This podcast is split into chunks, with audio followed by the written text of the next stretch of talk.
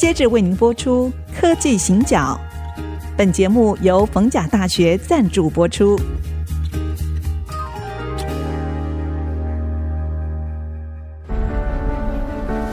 从区域情势、产业变迁到文化体验，娓娓道来全球供应链的故事。欢迎收听《科技行脚》。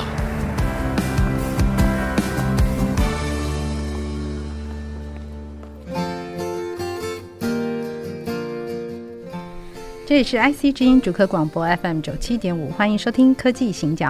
我是电子报的社长黄清勇，我是温怡玲。在上一周哦，真的很难得，请到专家中的专家，就是黄社长，跟我们分析地缘政治跟半导体之间的距离。但是在谈半导体之前，我们会先谈到产业链。好，那谈产业链的时候，其实我们也发现了最重要的事情，就是我们要了解它的整个本质以及它的分析的框架。好，那分析的框架里面分成了供给跟需求。好，那其实我们发现这个问题是蛮复杂的。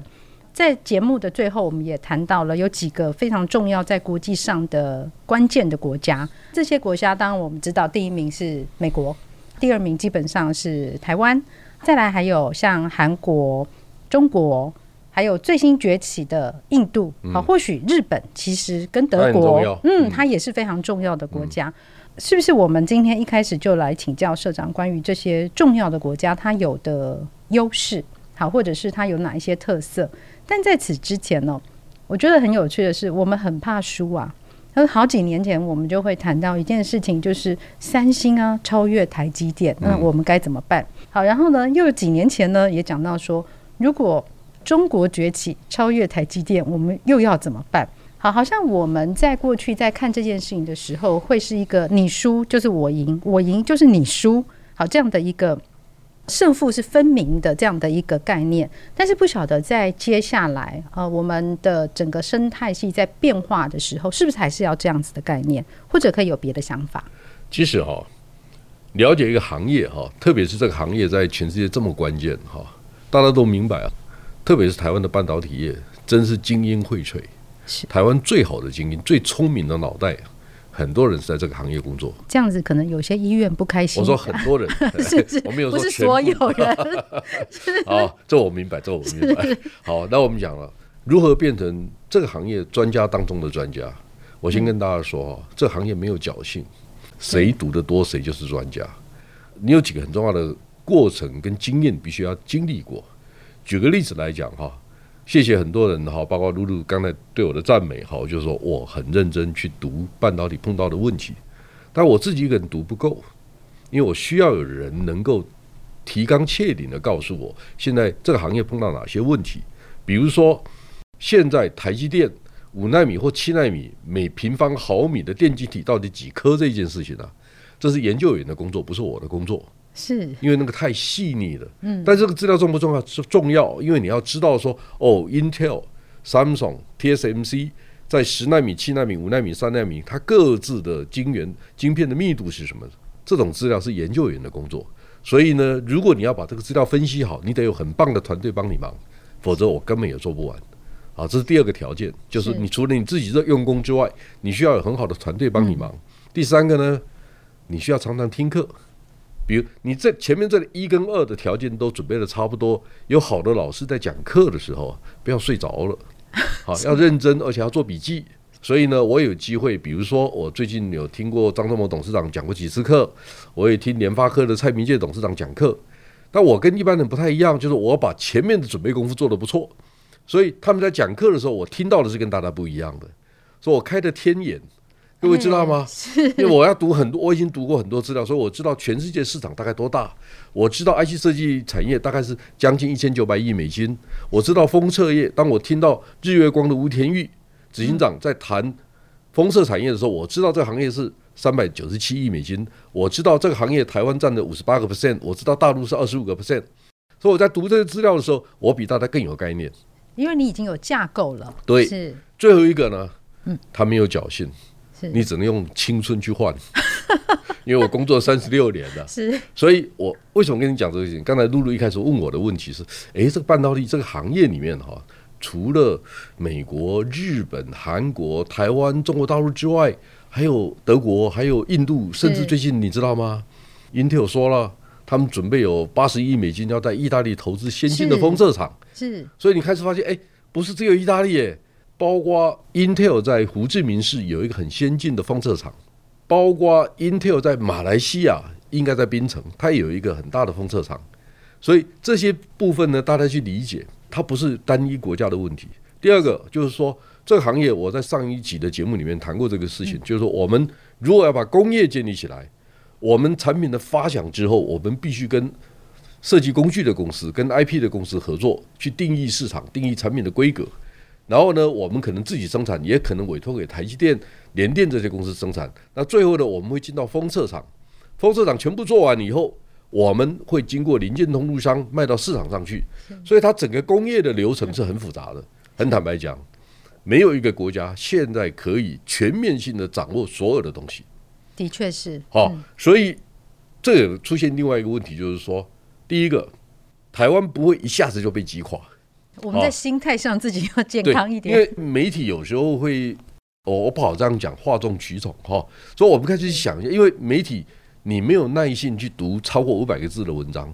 举例来讲，为什么刚才露露有问嘛？哈，就是说半导体与地缘政治之间的距离这样的题目，我写了十二篇文章，每一篇文章一千个字，我我只能很有耐心的一天一天出，因为我如果一次给你们一万两千字，没有人要读。哎，读 的确是很现实的问题嘛。所以我们要知道阅读习惯，但是我们有 limitation，嗯，就是相信我，越专业的新闻读者越少，但是它的价值肯定越高。它是 B to B，不是 B to C。是，我黄庆勇讲话很认真，就是我做完准备，我才跟大家分享。你不要去找具俊业来跟我比，好。不是人家你也比不上呀。啊、你这样讲就蛮伤心的。是，我是不好意思说。但我很认真，我很认真，这一点他比不过我。我为什么跟你这样讲呢？因为我明白，你要去了解德国、印度、韩国、日本、加拿大、意大利、马来西亚。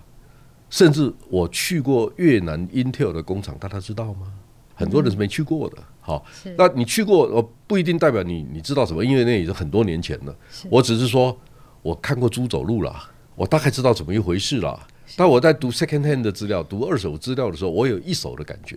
嗯第二个我会去印证，好，比如说我因为做了很多的准备，所以听到蔡明介董事长讲课的时候，我也很乐意听，因为我觉得他讲的很棒。那我听到张忠谋啊，我觉得转折点在哪几个地方？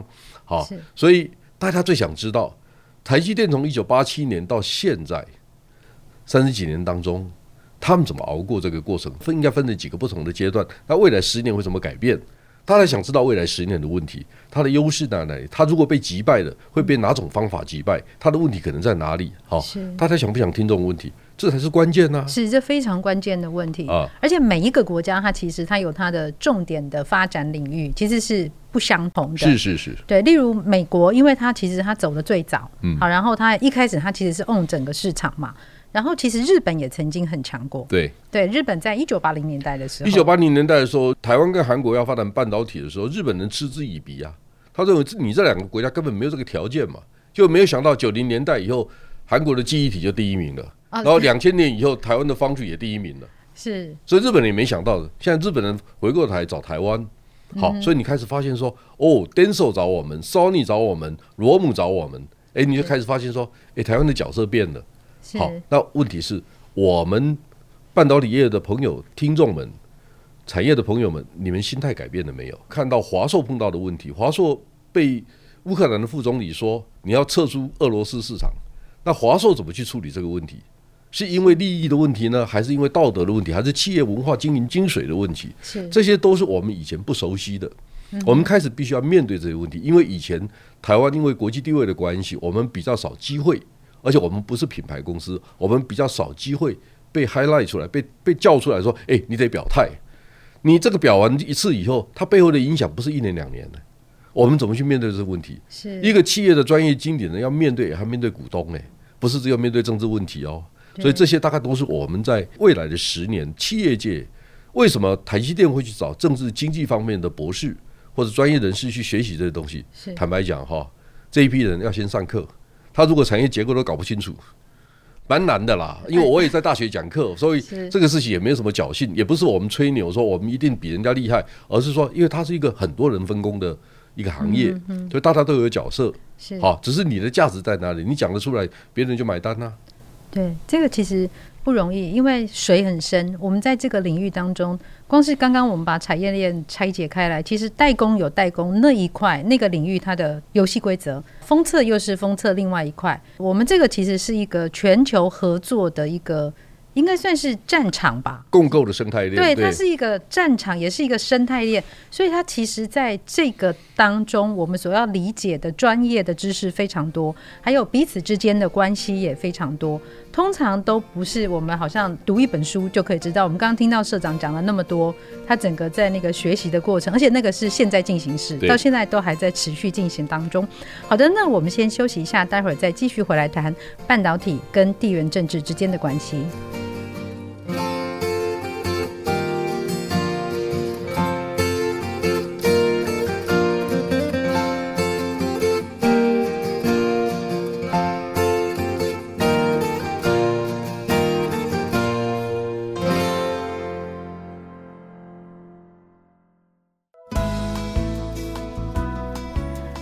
回到科技行脚，我是温怡玲，啊，我是黄清勇。好，我们刚刚讲的几个重要的国家在半导体产业重要的 player，那是不是请社长跟我们分析一下每个国家目前的情况，它各自的优势是什么？其实我就像我一开始讲的，我们观察半导体这个行业要从两个不同的角度看，一个是从供应链的角度看，一个从市场面的角度看。那市场面呢，主要就是这两个 IC 设计公司跟系统整合元件制造厂，比如说在美国来讲，就是 Intel、TI 这些公司啊。那 IC 设计公司呢，最有名，最近几年影响力最大的就是 AMD、NVIDIA 啊，或者是高通、Broadcom 这些公司嘛，哈。好，那我们知道，其实台湾跟美国加起来，它是一个胜利方程式。哦，哦，就是说，过去台积电之所以这么成功。很多它核心的客户是来自美国，包括 Apple，哈，这设计出来的产品到台积电最先进的技术全部在台积电代工，那台积电也跟得上，所以我们就创造了一个不错的一个时代，哈，这是我们很大的一个优势。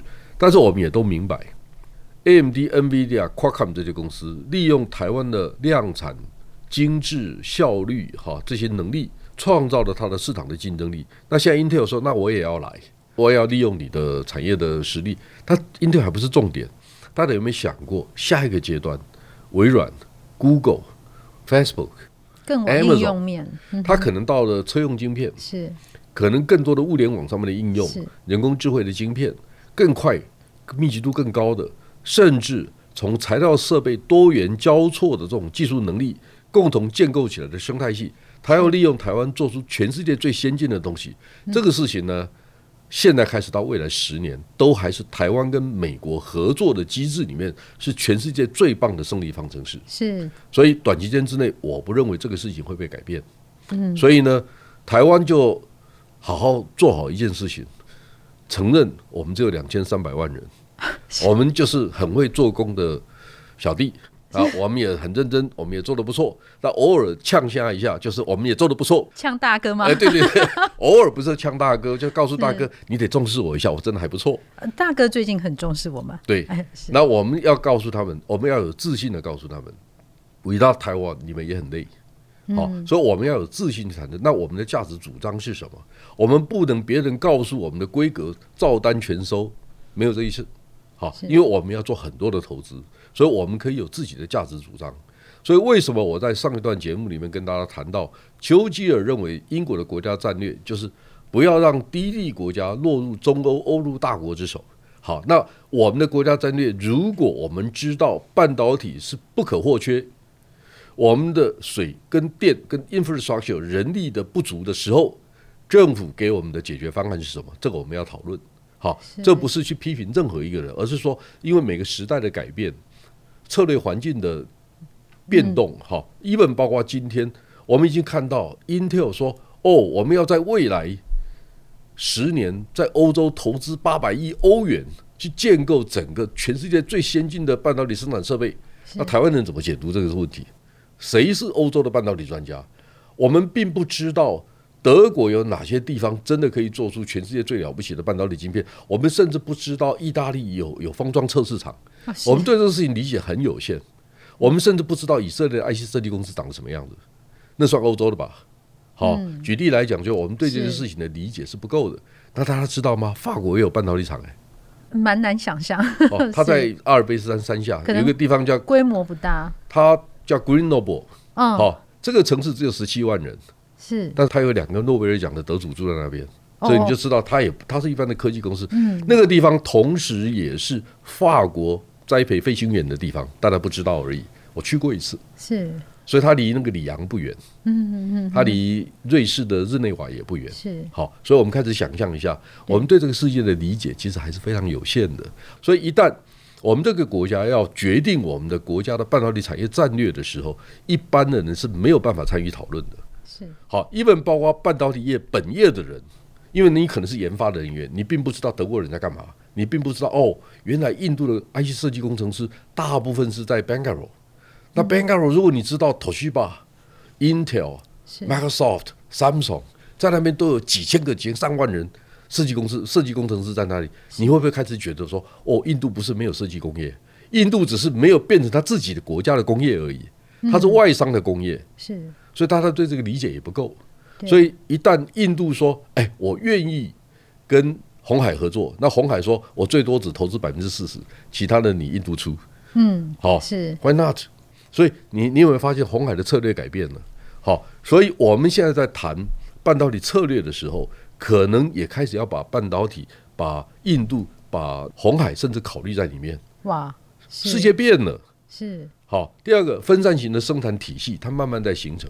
如果大家知道说，诶，以后的汽车不会只是在加拿大、美国、德国、日本、韩国生产，也不会只有在中国大陆，因为越南开始要搞汽车了。那印度呢？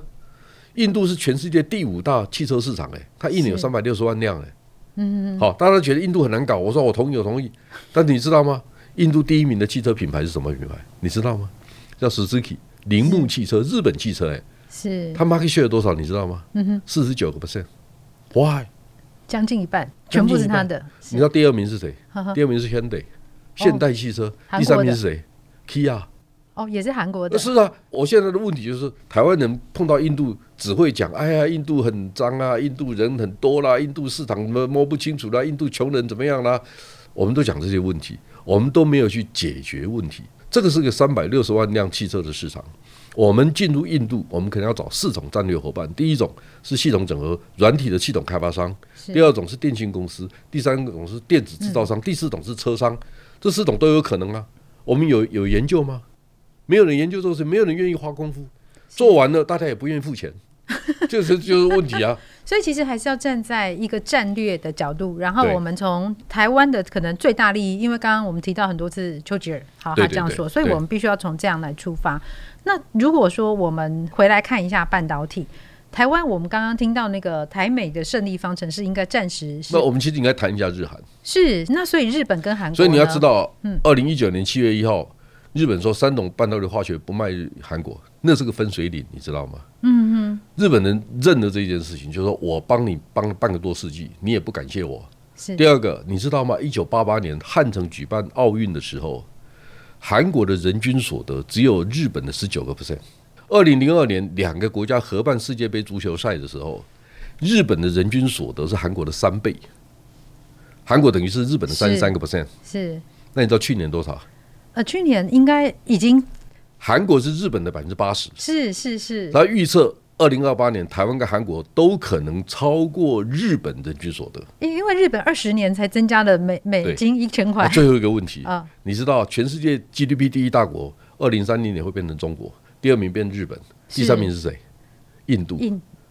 第四名是德国，日本变成第五名。好，那问题来了，日本如果变成第五名，它的总量，它如果希望在核心价值上面创造价值，是。那请问一下，它半导体会跟谁合作？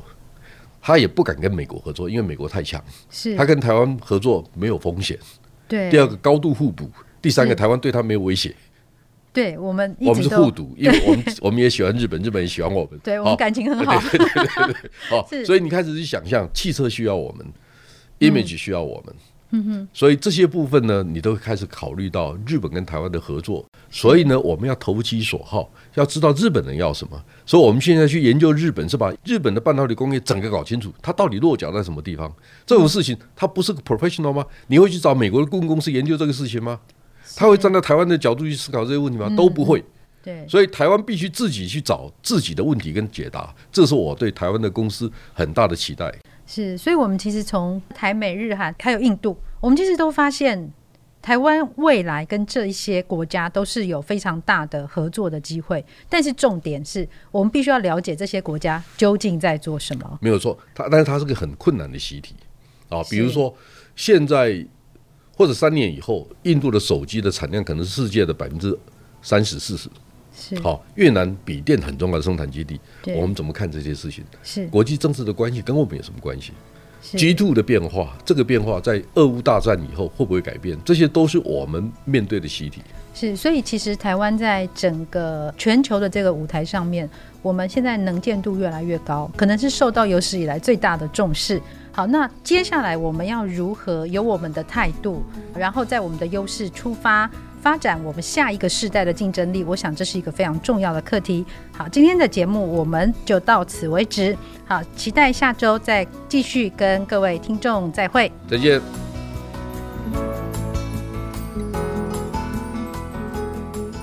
本节目由逢甲大学赞助播出。逢甲大学，Different but Better。